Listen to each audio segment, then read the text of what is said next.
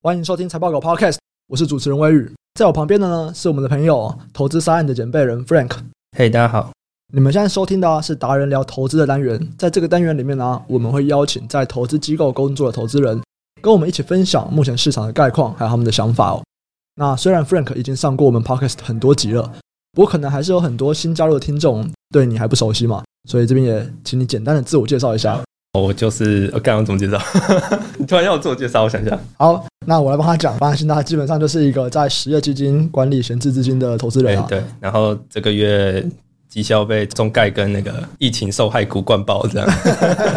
所以我们今天也会来聊一下这个啦，就好是关于年底有在中概的部分很大的一个回档这样子。嗯那其实今年第四季开始就有很多科技股就有回档，可是这边比较不是你的领域嘛，对对对所对以你对，就这还边是好。伽马的领域 啊，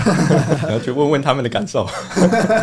好那我们今天会聊的主题啊，其实就是我们其实每一季都会去看这个各大经理人报告的持股嘛，嗯持股报告。对，那就是聊一下说，看完这一季的持股报告以后，那有没有哪一些觉得有机会的投资方向？那另外就是这一集的重点就是 Frank 真女友的部分， 哇塞，直接讲出来，没有在演。 就之前就是帮 Annie 真男友，现在是帮 Frank 真女友，请问这是什么真友节目吗？笑死！好，那我们就先从比较无聊的这个基金持股报告开始好了。这一季这个十三 F 基金持股报告看完，有没有哪几个产业是这些经理人？那当然，我们关注的是比较基本面，就不会是说那种短脆啦，可能都还是要投资个几季这样子嗯我的我。先说我观察的限制好了，就是第一个高估值的，通常我会直接跳过，然后基本上也都是会去找一些我比较看得懂的公司啦，所以这个名单是一定有偏见在的。但是基本上我搜寻的方式也是从大家持股比较多的去找啦，所以就是我觉得还是可以参考一下啦。嗯，对，那就我自己的角度啦，我觉得中概这端其实加的还是多，虽然它一直在下跌，但它加的人其实还是不少。那综合工业这边其实看起来也不少，然后再来另外一个板块可能是汽车，还有疫情概念，像是旅游、航空、旅馆这种地方。然后有另外一个比较特别的地方是电信业，因为一般很少黑巨方会去买电信业啦，但是这个季度看起来大家开始有一些兴趣了。这样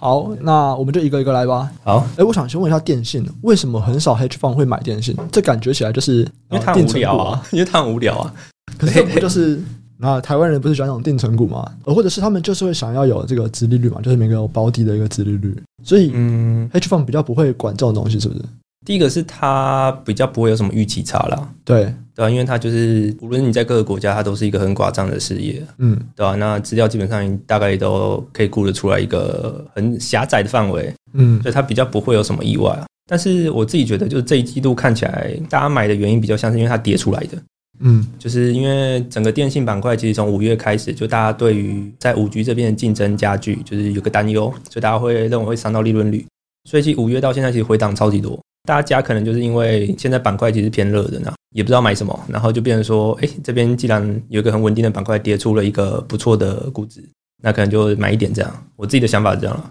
所以其实买的人，就是我们在讲美国那边的话，买这些电信股的主要会是保险吗？不会还，是都不会？你说机构主要是谁买啊？，对啊，对啊，因为如果基就金我真的没有特别去调查、诶哦，我真的没有特别去调查。因为我到底想是谁象台湾应该保险就会蛮喜欢电信股的吧？保险我超喜欢，对啊，对对，保险超喜欢电信。可是国外就不知道。我不确定诶、我觉得台湾会特别喜欢电信是内部管理机制的关系啊，就是他们会特别把股利拉出来嗯，作为一个评比项。哦，对对对 OK，对对，所以就是就变成说，像这种股利率发放很高的公司，在寿险就有一定的地位在。嗯，对。哎，会这样问也是因为 Frank 之前有待过保险嘛，所以也知道说保险那边他们的投资风格是怎么样。对。关于这个，你说五 G 降利润率，其实目前看起来很像还没有什么太大的反应嘛，对不对？因为我看像微讯，其实它获利还是一直都很好。呃，我觉得就是一个预期啦，我不知道、欸，我猜也有可能是之前那一波炒上去炒的偏高吧，因为在五月前其实电信是一路往上的，嗯，对我猜有可能只是回档而已啊，但是至少就新闻流看起来，新闻是这样说啦。因为这个板块我其实平常不太看啊，就是不是什么很有特别机会的地方。嗯嗯嗯。哦，再来是综合工业，那我先来讲一下什么是综合工业。综合工业就是有点像是六零到八零年代那个时候，不是很多美国公司会喜欢去多元化自己的业务，嗯，对就就是什么都做这样子。对，就是什么东西都做一点。这边的主题其实最近很多啦，就是因为其实多元化这件事情在好几年前就已经当初讲的优势，现在看起来都不成立了啦。其实像彼得林区的书就开始写了嘛，就是你的多角化其实都是多产化这样。对啊，对啊，对啊，对啊。所以最近其实很多综合工业都在分拆啦，像是日本那边的东芝啊、丰田啊，然后美国这边像是强生，但是最多人买的其实是 G 一啦，就是奇异，嗯，举例就是代表，就是这个多角化的代对表。讲话的代表啊， 啊，就是当初看起来做起来最成功的那一个， 嗯，对啊，结果后来发现，哎、你的那个成功很 像后面的那个数字，很像怪怪的。对啊，这边其实要深入聊也可以聊、诶，哎，就是说所谓的这些综合工业啦，他们在多角化到底有没有优势？当然，以结果论来看，很像没有。可是，也许可以来聊一下说，哎、为什么有，为什么没有？我觉得多甲化要有优势，有一个很重要的前提是你没办法从其他地方获得资金来源。因为当初那个时候，大家推多角化有一个很重要的原因是说，哦，我可以直接平滑我的损益，嗯然后让我的资本市场比较不波动，或者说我可以用我的现金流的业务去支撑我可能在开始发展的业务。嗯这种优势要成立，我觉得有几个条件啦。第一个就是资本市场看不懂你新兴市场嘛，那就变成说你那一块业务融资有困难，你必须要用现在的业务去撑它。但是我觉得这个假设在现代社会来讲，我觉得有点难成立的啦。现在越看不懂越有钱啊、大家越这个喜欢啊元宇宙， 这个元宇宙什么东西都不知道，大家诶就钱越喜欢哎很多啊，对啊，所以是在募资的不合考理量的啊吗？就不是在制造相关的考量或者技术的考量。很多多元化，其实那个真的有点多元到之间几乎没中效、欸，就是没有规模效应，也没有范围效应，几乎都找不太到。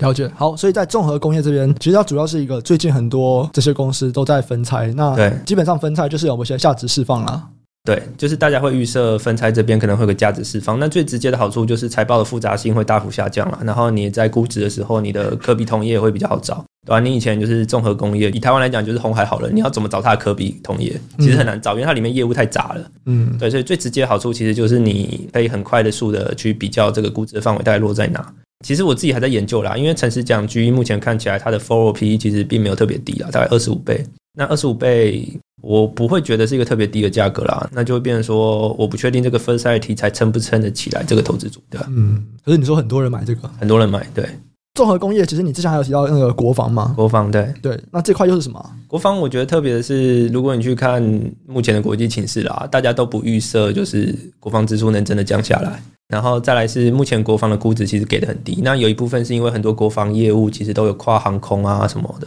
所以那基本上就是被那边杀下来的。我觉得先不要看美国好了，你去看欧洲、欧西或澳洲这边，其实他们国防支出是一直往上走的，那就变成说大家都不预设在现在国际情势下，美国的国防支出能真的下来，但是估值其实并不贵，啊最多人买的是 LMT 啦，它目前的 forward PE E 大概是十二点五。那它主要的业务是做 F 三十五啦，最有名的产品应该就是 F 三十五。我觉得看起来比较像是大家不认为国防支出真的可以下来。嗯，对，其实它十二倍算是一直都是这个样子，是不是？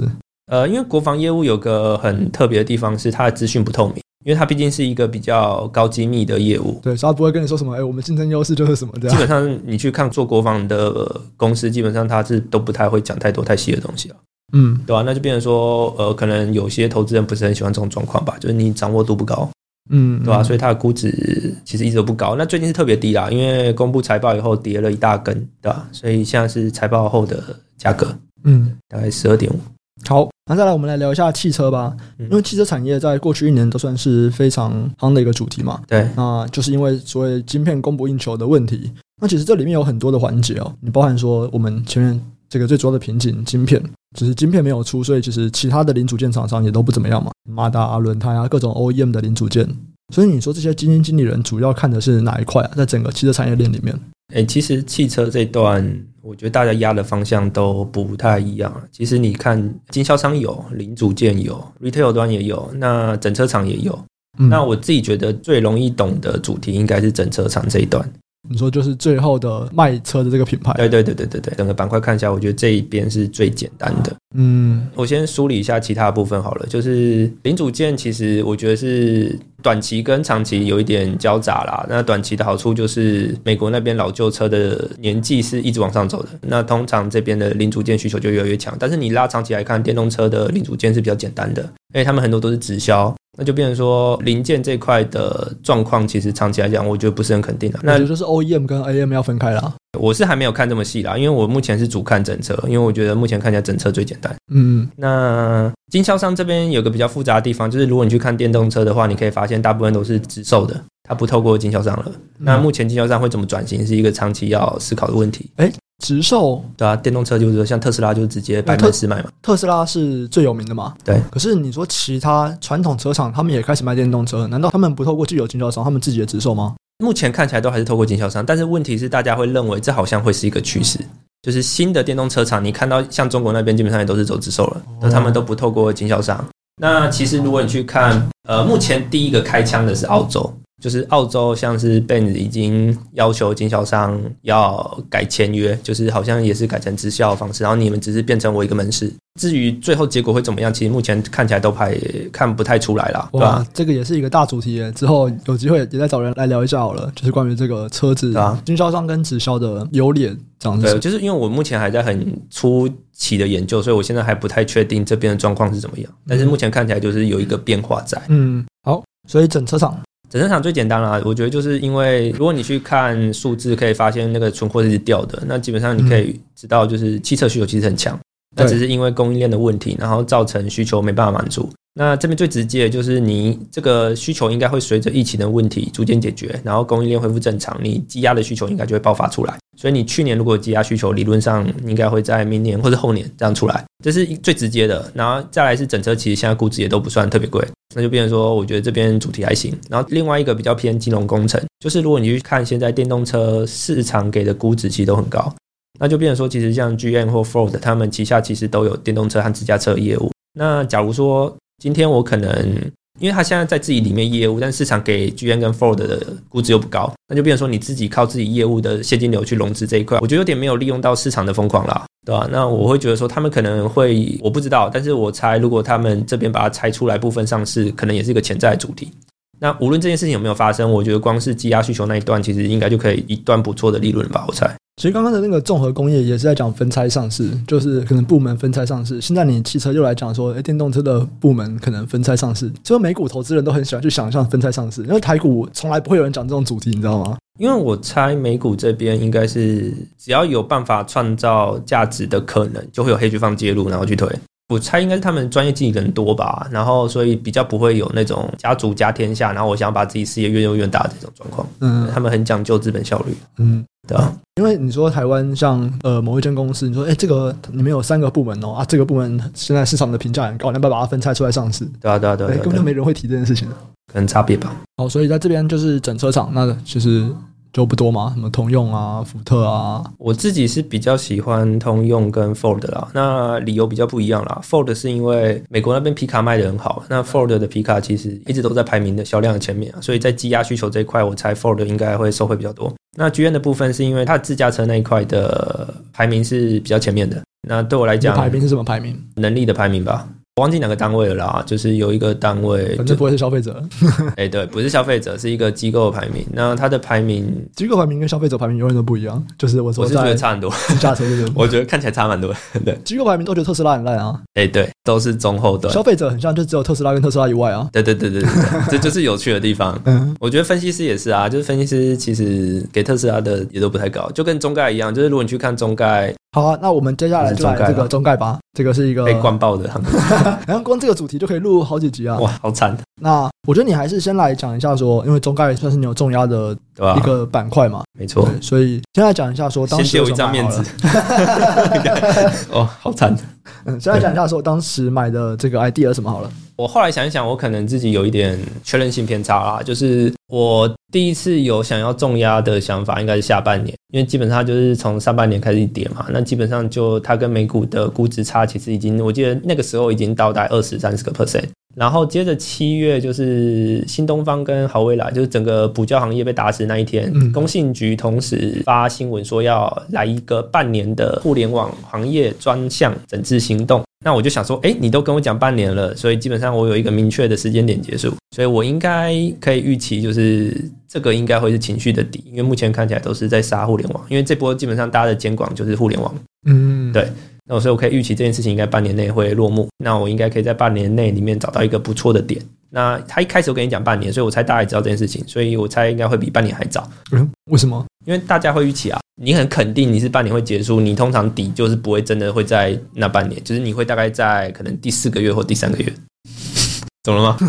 你好像不是很认同哎、对啊，首先我会觉得说，如果今天你叫我年底我要交份报告，嗯，大家什么时候交啊？就是年底交啊，你是说所有的重手都会放到年底，是不是？这不就是大家交作业的常态吗？这样吗从学生开始就这样子啊，我 deadline 才交啊。你跟我说我这半年我要出一些政策，诶我当然就是他说到了这 deadline 半年会整治啦，因为我想说，如果你很明确的跟我讲半年，那大家通常就会预期那一天要结束嘛，那所以我会提早布局啊。可是那个结束是出报告就要结束吧？嗯就是我规则定出来，就是哎、诶那我就结束了，那剩下的你们这个产业你们要怎么做，你们自己去搞它。反正我就就是告诉你说，哎、我这半年我就是我要定下一些规则。对啦，中间有一些规则出来啦。那好啦，我自己现在也其实也不是很肯定啦，对 吧哇跌太多了就会开始这自个我怀疑，有没有？呃 被这个股价打压信心的对对对对对，跌太多你就开始自我怀疑，哦，自己到底有没 有错，对吧？但是我可以说，我当初的想法就是认定这件事情，就是我认定工信局说半年的专制，呃，就是专案觉整治，所以你就觉得半年内一定会有底，对，半年内应该要有底，对不对？对，所以我就开始在看这件事情，就看不到这样， 看不到底，看不到底，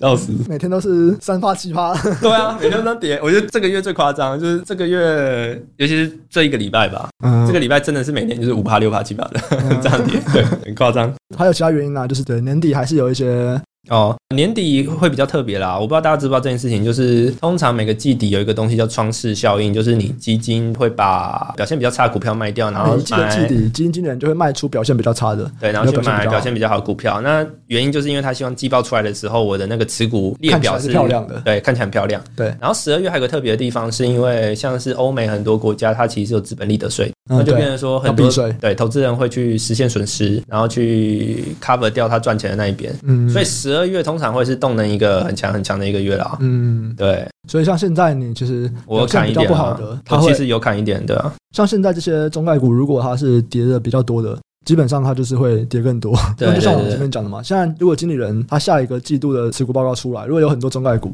可能就会被他的投资人骂嘛，哎、你你怎么买那么多？对对所以尽管他可能现在有很多，他都要赶快出掉，让他的财报上面至少看起来是没有这些股票的。对，没错，就是会有这个问题啊啦。对，然后十二月还有一个特别的地方啊，就是假如说你今天基金经理人分红领的方式是按照绩效的话，其实你最后一个月会很保守。嗯嗯对，嗯，最后一个月通常你也会偏保守。就是希望说这个绩效是漂亮的。对，就是你到时候结算你的绩效的时候才领得到啦，就好像会有一种全年白做工，因为做一个月的关系。其实我觉得也是会有一些经理人可能就是比较在意每一年的 track record 嘛，对，就是说他希望他每一年的报酬率都还不错。虽然这样子可能会让整体最后的年化可能下降一点点，对对对对对但是对。至少我每一年看起来都是我漂觉得亮 b i 的。 l l Miller 就是这种状况嘛，因为他追求就是每一年都要 be market 嘛，所以他对时长就超级散。嗯，对，他跟其他人比较不一样，就是他时长超级散，去看都是一趴、两趴、三趴 这样。 但还是爆掉了，对对，代表说这个做法是没有用的。 呃，看人啦，看人啦，对啊好，那中概这边你说你当时是那个样子嘛？对啊，那现在呢？就是现在这整个中概一直在跌，然后当然它有很多原因啦、嗯那其中最近在讲的一个就是退市嘛。对对，那怎么看这件事情？啊退市就是说这些中概股目前啊，他们会在美国上，但但是其实这件事情已经炒很久了哦。嗯，就就是是炒超久了。对，就是美国的证监会 SEC，他们是没有办法去很好的审查中概股的这些财报。其实这件事情就会造成很多中概股在美国上市那边可能有一些财务造假，后来爆出来。所以不管像什么浑水啊这些大家比较知道的这些秃鹰吗，或最者近的就是空方瑞，信啊，对，瑞信那件事情，我觉得有直接相关了。瑞信算是一个导火线，而且这件事情已经讲很久，呃对瑞信前对面对讲非常久，对，就是这种财报造假的问题。然后现在美国他们终于要谈了，就是说、呃不管怎么样，我们就是要来管这件事情，我们要来审查你们的财报。所以就开始有非常多的中国的企业就会觉得说，哎，你怎么这样子？你在侮辱我吗？那我要退市什么的。因为其实你要说他们作假嘛，最近讲比较大的就是滴滴嘛，滴滴是作假吗？没有啦，我说他就说滴他滴是说那要个退吧市啊，哦，对，滴滴是因为中国政府出售的关系啦，要求退市。对啊，就是对啊他们会有一种觉得说，哎，你以前给我这样子的待遇，你现在把它拿回去了，就 k i m o j i 不好。中国政府好像不是这个理由、诶，他好像是因为担心数据会外流到国外。就是假如说今哦天美国政府确实可以审查你的公司，嗯，。滴滴可能会有比较多隐私的数据在吧？他可能担心这件事情中国担心别人拿他隐 私，啊怎么了中 中国担心企业的隐私被政府拿到，然 后被对方的政府拿到。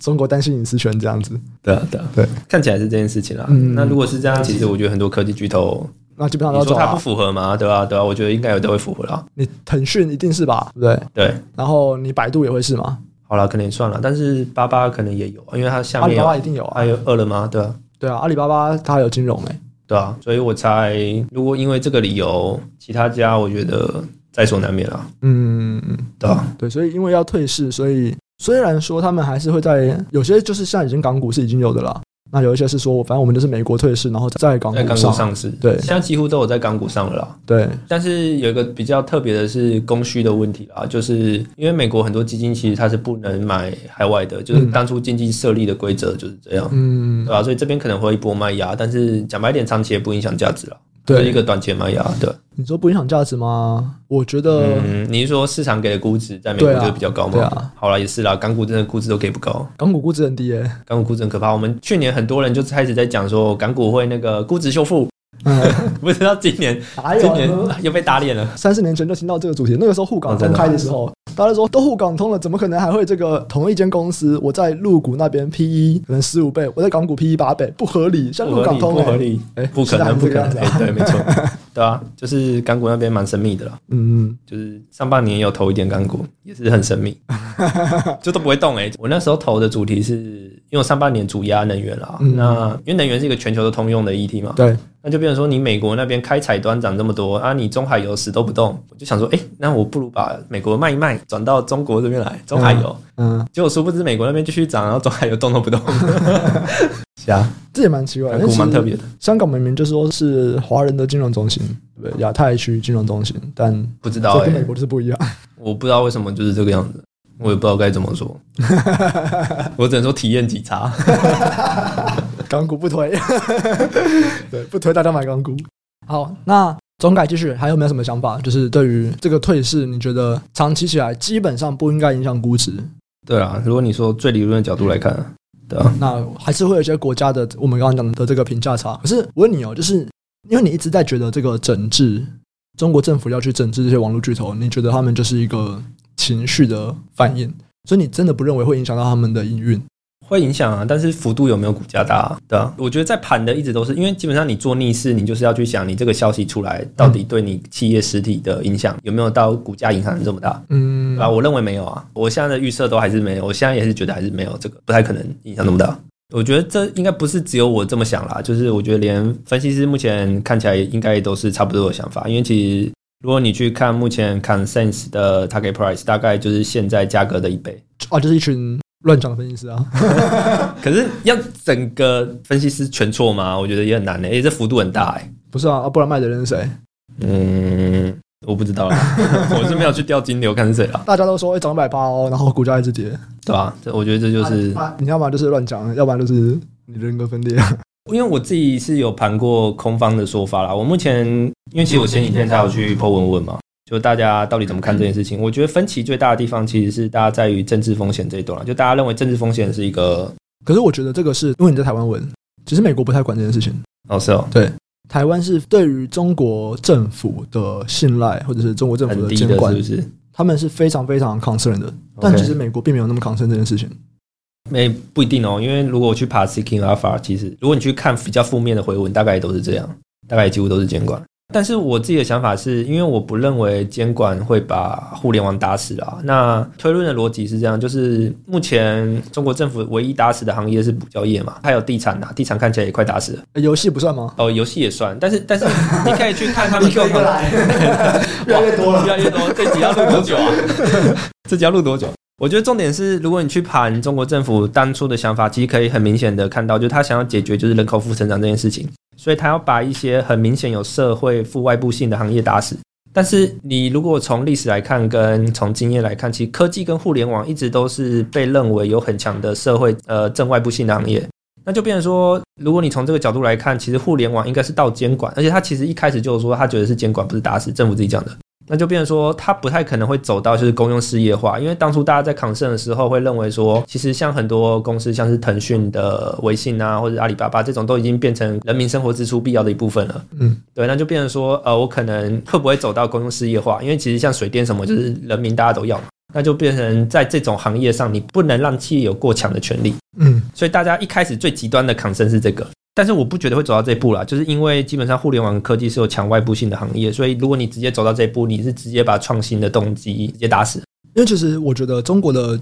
网络巨头在过去是就背后就是政府，比方说中国政府他们在强调 AI 的时候，他直接点名就是说我语音的 AI，呃，我就是给科大讯飞，我交通的 AI，哎、我就是给谁；我电商的 AI，我就是给谁。嗯，所以其实他们背后是有很强的，就是说，反正我就是只对你，我希望你去发展这一块啊，我就是只对你。我一直在想的是，如果他们今天把这种背后下指导棋，或者是我帮你铺路的想法拿掉，然后我又拖缓你的前进速度，那这个饼就会有其他人进来。其实这个方向在云那边其实也都看得到了，像是云基本上你可以看到政府基本上主要买的都是三大电信下的那个云，我忘记那个云叫什么了。嗯，对，就是其实你可以在政府这块业务看到，它其实也是从阿里这边抽掉的，它是直接买自己的云。嗯我猜应该也是有一部分他对民营企业的不信赖，那所以他需要把一些比较可能机密的业务需要交给自己旗下的公司去做了。我的意思是，民营不是那家大头、哎，我的意思是会有很多家民营出来去跟那一家巨头抢。你刚刚意思不是说政府扶植某一些公司，然后啊，没有，我的意思是，过去其实这些民营的巨头背后其实是政府在帮忙铺路，嗯，所以其实政府可能就是，哎、我很希望你去发展这块业务，那在这个产业里面，我就是希望你去发展。但如果现在我也不是说，哎、我也不是最支持你，然后我反而拖慢了脚步，会不会有更多新的其他的民营企业出来跟原本政府看好的这间公司去竞争？哦，有啊，但是我觉得就是你这个 concern，其实在现在数字下，我觉得怎么算都不太合理啦。我觉得就是真的，你去看数字去算，我刚好记录数字，因为我猜这题一定比较麻烦，所以我把数字写下来。我先讲这季中概，其实最多人买的是八八啦，嗯，对，但是诚实讲，我觉得整个中概都在跌，其实每一家主题都差不多，对，嗯那状况也都差不多。嗯像八八最新的状况是，如果你把实体零售就是商 art 那边剔除的话，整个公司的增速大概十六趴，云这边三十三趴，其实已经算慢了。就是以中国现在这么早期的状况，你龙头的云只有三十三趴，其实算不算快？所以大家讲的都没错，就是业绩看起来确实有不如预期的状况。但是我觉得有一个重要要考虑的是，即使不如预期，所有的分析师把估值下修完了，大概都还比现在高一倍。那它现在 P E 大概是十五啦，就是不算昨天的跌幅，昨天跌下来多一点，应该跌十趴嘛，我不知道昨天跌多少。应该没有十趴，我觉没有得这是10%高个位数，对，对我记得是高个位数啦，所以跌下来应该这样应该十四了吧？因为像你之前有跟我讨论说，就是你觉得估值其实不算便宜嘛，嗯，就是你自己觉得不算便宜，因为你觉得利润那一块我觉得掉，哦，利润率会掉是不是？但是我觉得如果你从 Sound Par 来看，其实明显是便宜的啦。那可便宜是的你原因是云三十三趴，你说不如预期增，速三十三趴，对吧？不如预期，确实是不如预期，因为以中国来讲，云还在一个很早期的状况，然后你的龙头只有三十三趴，其实大家觉得是不 OK 的啦。我我明显感觉到大家觉得不 OK，这个大家的感觉合理吗？就是蛮蛮合理的啊，三十三趴这样增速真的不够啊。美国多少？你突然问我，真的也想不起来，因为那对我几不觉家得都不是我，就我不觉得有哪一个产业三三八，你说哦，这个三三八好低哦，就到底有哪个产业有资格讲这句话？我觉得是不符合预期啊。所以我就说，但是有可能大家大家预期都乱预期。我不觉得它算低啦，只是只能说就是大家给它的期望更高。对，可是这个高不一定代表合理嘛，对不对？你不如预期。我今天如果我错了就是错了、哦，就是我错到底是错差十趴、差二十趴，还是差五十趴，它都是错。我没有觉得说，哎，你今天差五十趴就比差二十趴差很多。我觉得那个都是一定就是你有些某些很根本的错误了。所以你这个根本的错误是根本到就是，哎，我今天到底是差二十八还是差五十趴？我觉其得实阿差里不的多状况就是云这块，就是这一年很明显看到政府收回去做了，就是政府的业务哦全部政府都给电信三大旗下的有一家云公司做了。嗯，对啊，对啊，对啊，对啊，这边也是一个 concern。然后去年还掉了大客户吧，去年是掉字节跳动吧，嗯去年还今年我有点忘记了。对啊，因为其实像我自己，其实有在看一些中国的新创服务，对，他们都不会架在自己的上面啊，他们都架在国外的。哦，因为你今天如果想要打全球市场，你一定会加国外没一定错就。架国外。对啊可，是国内他们国内也是加国外吗？应该不会吧？我不知道他们国内架哪里，对啊，因为我用的一定是面对全球的消对费啊，者。对啊，对啊，对啊，他们国内应该也是加自己国内的啦。可是像台湾也没有人在架国内的、啊，因为你台湾不会去锁那个海外的啊、但是中国会 啊，对吧、所以你国内也只能在国内吧，我不知道、 欸。对吧、我觉得大家会觉得低估是 Sun of Par 来看啦，就是云，因为云今年才开始有利润，嗯嗯对不嗯，对？它去年还是亏损的，那娱乐整个板块都还是大亏的，所以假如说你今天 Sun 娱乐 of Par，它那个哦部娱乐门很惨哦。对啊，那个部门整个都还是在亏损的啊、所以我猜大家会觉得被低估，是因为商务趴来看啊，就是有两块业务，一个在贡献负的 earning，然后一个是今年才开始赚钱。那其实美国先不讨论娱乐好了，其实娱乐大家给的估值也很高啦，我觉得要看板块，就是传统的那种好像给不高，但是一定也是有一些价值在啦。嗯，那云这块其实美国给的估值就偏高嘛，然后就变成说，如果你用 PE 来算的话，其实这两块你会把它当做零，甚至可能是负的，因为娱乐那边是亏损的。嗯嗯对，但是实际上它应该是有一些价值。对我猜大家在估的时候都是这样去想。嗯嗯。好，你除了八八以外，你还要跟我讲一件叫 YY。 Y Y 对，就是那个 Y Y 直播其是实吧？讲真的，中国是 Y Y 直播你给我之后，我才知道这间公司。哦，真的吗？对你都没有在看是不是？ YY 直播，中国很有名啊，中国直播就是 Y Y 虎牙什么的，我就忘记了。谁在看这个？嗯，可能打电动的人会看吧， 真的假的？ 我不知道 Y Y 是不是啦，谁在看哦？我是真的没有去看用户群啊，但是很多那种来看正妹的吧， 所以就跟打联动完全是两回事了吧？你不要当就是物化客打联动的人。 不是不是，客群不一样，有的是像是游戏直播，像退群这种，嗯，对，它也会有。嗯，那有些就是可能就是，就像一期，对对对对，像一期那种还还像也是 Swag 会一有样，这我不知道哎、主要人家不是直播了。这我才真的不知道，因为我其实没有真的上去花很久，嗯对 我只是稍微滴滴一下而已。好，所以 YY 的主题是什么？我自己觉得比较像烟屁股啦，因为第一个是加仓的人虽然很多，但是其实你可以看到他们都是小仓的家，你说也有很多人买这张股票，对，很多，我记得六七家哦，天哪，就很多人买这张股票，我居然没听过。好，对，但是他们都是小仓小仓，嗯对我看了一下，几乎都不是大仓，嗯应该说都不是大仓啦。那他的逻辑很简单，就是因为他之前把国内的 YY 直播卖给百度了，嗯，那所以收了一大笔钱，他不就 YY 直播吗？他如果把这个东西卖给百度，那他还有什么？海外业务。他有一个在新加坡的子公司叫 Bigo，那主攻东南亚直播，哦，就还是直播这样子。对，还是直播，他就主做直播。嗯那他就是卖给 YY 直播的现金，然后加上他国内虎牙的股权，那嗯，基本上就已经超过现在在美国的市值，而且超出我记得很多，哦，三四十八的样子，有点忘记了。嗯对，那剩下的营运项目是新加坡的那个 Bigo 嘛，我自己觉得它不是一个很高品质的业务了，那就变成说你要把它归零算。大家都有点 concern，但是它其实从上个季度也开始盈利了。嗯对，虽然我自己去滴滴一下，我觉得那个人真的好像看起来不是很多，嗯，对，那就变成说，大家其实比较当成一个烟屁股在看啦。当然，它风险比较多一点啦，就是因为像它跟百度的那笔交易，其实目前在被政府的反垄断审查中，对吧？所以有可能被否决。但是因为它当初卖给百度的价格也不高，所以我自己觉得被否决后，估值看起来也不算贵。那我猜大家应该也都这样想，所以其实加仓的人也不少，但大家都小仓啦，就是因为基本上烟屁股你不肯重仓啊，对。好，好，那接下来要进到重头戏吗？什么东西？就是交女友，就是这种部 分。哇，你认真 吗？这是认真的吗？不是你一天到晚叫我帮你办联谊，你不认真吗？啊，我没有啦。我一直都是嘴炮 嘴炮。呃，欢迎就是有志有有有有志的女性这样子，就是的女 性，对，就是直接私讯投资三的准备人。好啊。我昨天在想的时候，在想那个脚本的时候，其实我是有想说，哎、也许我们你可是以有来写稿是不是？没有，我在想，也许我们可以来聊一下，就是每个就是投资朋友或者投资圈大家的一些理财或价值观，因为其实哦，我觉 蛮有得趣的欸。对某种程度这也是让大家更认识你嘛。哦，可是你不觉得就是以我们这种做投资的，我们蛮多价值观其实跟一般人是不太一样的。至少我自己这样跟人家接触下来，他们会觉得我有些地方怪。但是我觉得，就是你如果你从追求效率跟理性的角度出发，其实这样想正常。每个人可能多多少少都还是有一些差别。我的确有个想法，就是说，我们可能除了投资上技能以外，在开源这边，像你投资就本业啊，可是我不是嘛，所以在开源这边，我们有另外一条开源的做法以外，哎，我们在节流这边，或者是我们在怎么花钱这件事情上面，哎，也许是可以来聊一聊的。哎、我之前有想过写一篇这个文章、哎，就是把自己消费项，就是为什么要这样买，为什么买这个东西，或者说我平常怎么规划我的保健食品，然后参考什么。嗯， 因为我之前写那篇床垫，我觉得好像哎、回想好像还不错，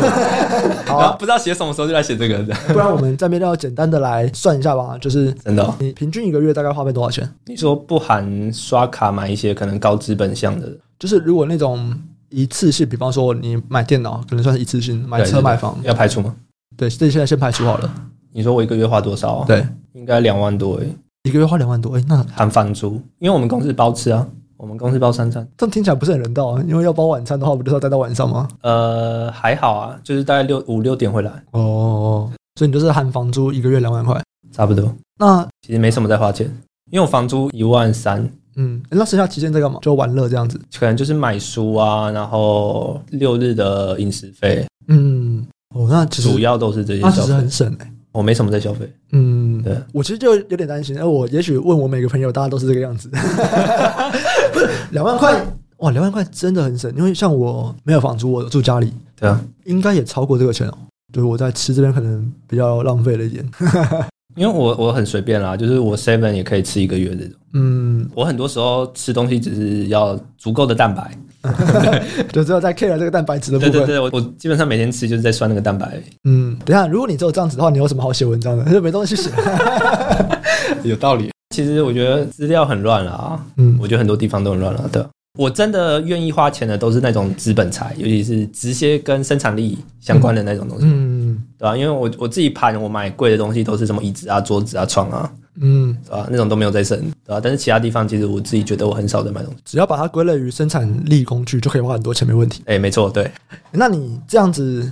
绝对是远远大于，就是远远就是收入大于支出嘛，对不对？对吧、哎、然后要干嘛？嗯，因为因为我自己觉得我是一个不安全感比较重的人啦，所以我其实有想过，我第一个目标是先把整个本金滚到两千万。嗯对，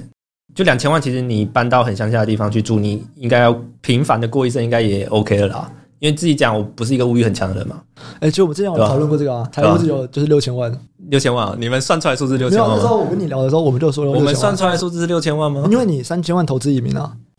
啊，对啊，这个题材我最近才跟胡生宏聊过，就对，是如果要讨论到门槛没这么个高啦，门槛没这么高国。家风险，没对对有对，应该说你三千万投资移民，你基本上任何国家都可以去，哦，对，就是你可以选择你任何要的国家，对，基本上都可以，有些很便宜的国家啦。对对对，还是有一些便宜的国家。但是那个时候想的就是这个嘛，就是说你六千万的话，你就是三千万投资移民，然后三千万基本上你就打水漂嘛，就是因为投资移民你一定有的还是拿得回来的啊，你可能只是放在债券或就是你要投资在该国家一定的时间，但本金不一定会损失，可能亏一点点呃如这果样就真好。的你是要创业，因为有一些投资移民是你要开公司，嗯，对，那这开公司最后假设你就是倒闭，就是打水漂，哦那你最剩惨的情况，对，那你剩下至少三千万可以，然后你放个存款什么的都是可以生活的很不错的感觉，啊，所以就是基本六千万这样。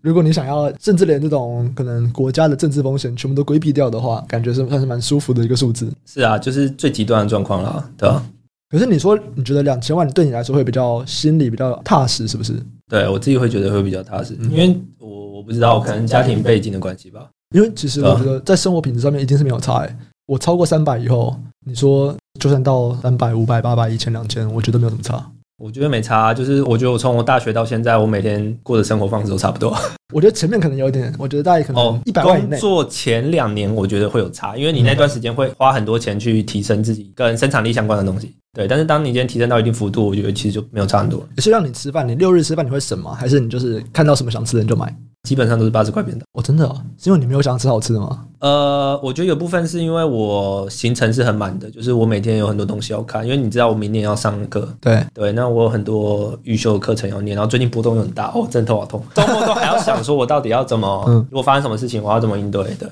就你薯条是可以随意加大的吗？我不吃薯条，我觉得薯条不好吃。那你卤肉饭是可以加蛋的吗？蛋如白果质蛋白质啊不够， 啊对对对对对对。其实我吃饭很简单，就是基本上就是蛋白质够，但是我也不会特别去省啦，但是也不会说特别会什么吃特别好料的东你拉西。计程车嘞？建车会啊，我会搭建车，你是完全不用思考就可以搭计程车的？还是要思考啦。但是就是要算一下，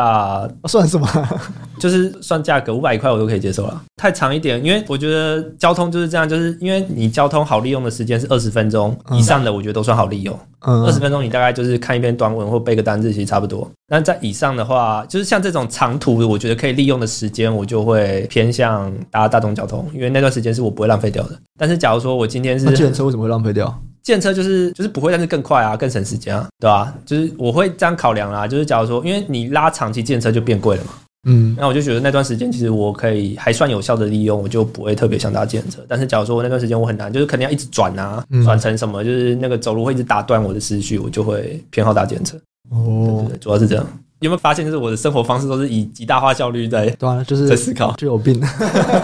因为其实我在想要知道的是有没有在哪边你会觉得你跟其他人比起来啊，比较不太去管说多花钱的部分，比较管基本上都是学习你会去比跟价吗？就买东西会很认真比价吗？我啊，你看我床铺跳了一个月，我不认真 吗？可是我觉得你从铺挑，你是在挑品质，你不是在挑价格，你最后哦买的是是啊超贵的，对，我就买超对贵的。啊，